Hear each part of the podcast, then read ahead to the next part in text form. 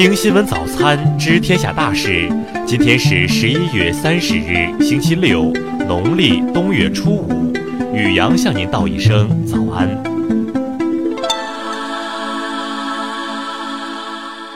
先来关注头条新闻：被暴徒烧伤后已两次植皮，香港李博首次回忆事发经过。二十九日下午，民建联香港立法会议员葛佩帆在社交平台发文，记录探望李博的过程。文章显示，李博已完成两次植皮手术，周四揭开伤口后，发现部分植皮情况不理想，需要排期重做手术。目前，李博情况依然严重，未度过危险期，因此无法确认康复时间表。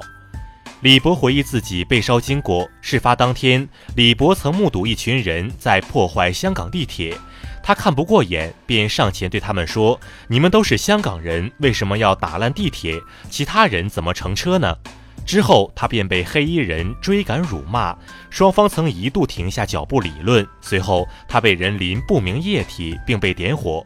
由于自己衣服由人造纤维制成，相当易燃，火烧起来后很难离身，导致自己严重烧伤。他自己当时以为只是口头争执，绝没想到会被人用火烧。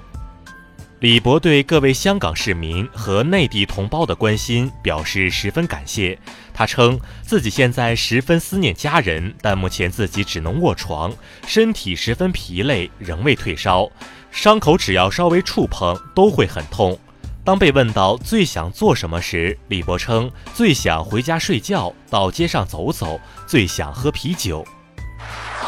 再来关注国内新闻，针对中方是否将禁止起草涉港法案的美议员入境，外交部二十九日回应称，签证问题是一国的主权，不受欢迎的人自然不会被允许入境。随着香港警方在香港理工大学完成搜证工作及移走大批危险品及攻击性武器，昨日中午，警方已解封校园。为破解涉外审判实践中域外法查明难的问题，最高法联合多家机构共建域外法查明平台。该平台二十九日在国际商事法庭网站上线。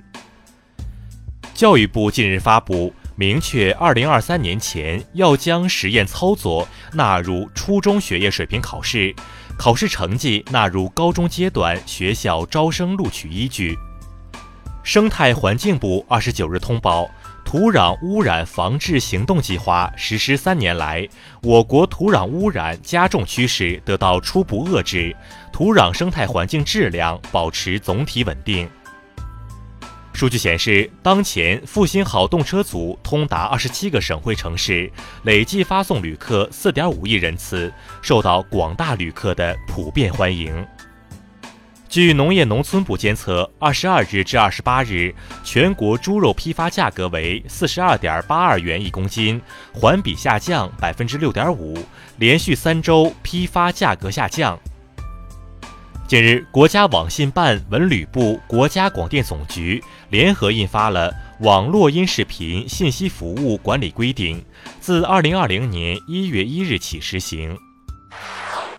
再来关注国际新闻，美国总统特朗普二十八日突访了驻阿富汗美军基地，此前他曾因上任近两年从未视察战争地区的驻外美军而广遭批评。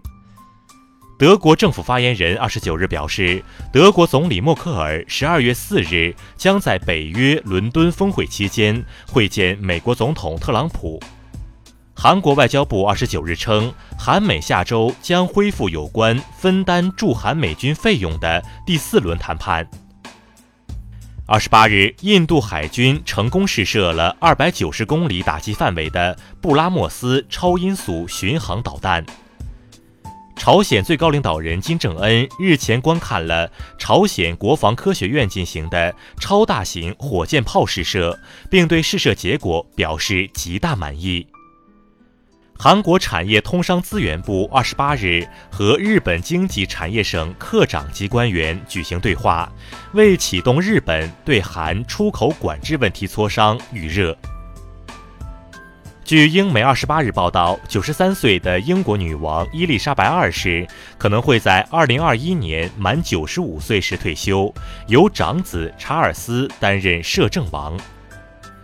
日前，德国萨克森自由州警察局发布公告称，悬赏五十万欧元，征集能帮助警方破获德雷斯顿绿琼珍宝馆盗窃案的信息。再来关注社会民生新闻。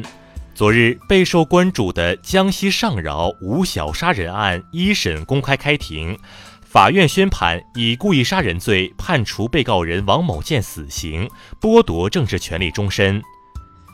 九寨沟景区管理局九寨沟景区管理局日前发布通告，从即日起，景区开始对散客开放，单日游客接待最大限量由八千人次调至两万人次。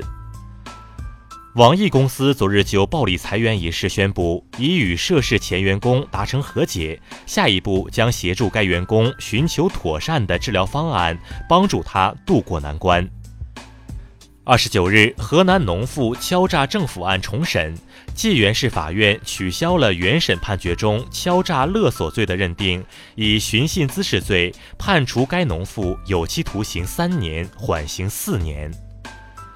福建男子陈某某协助八旬父亲自杀，检方以其主观恶性相对较小，社会危害性较轻，建议对其适用缓刑。法官表示择日宣判。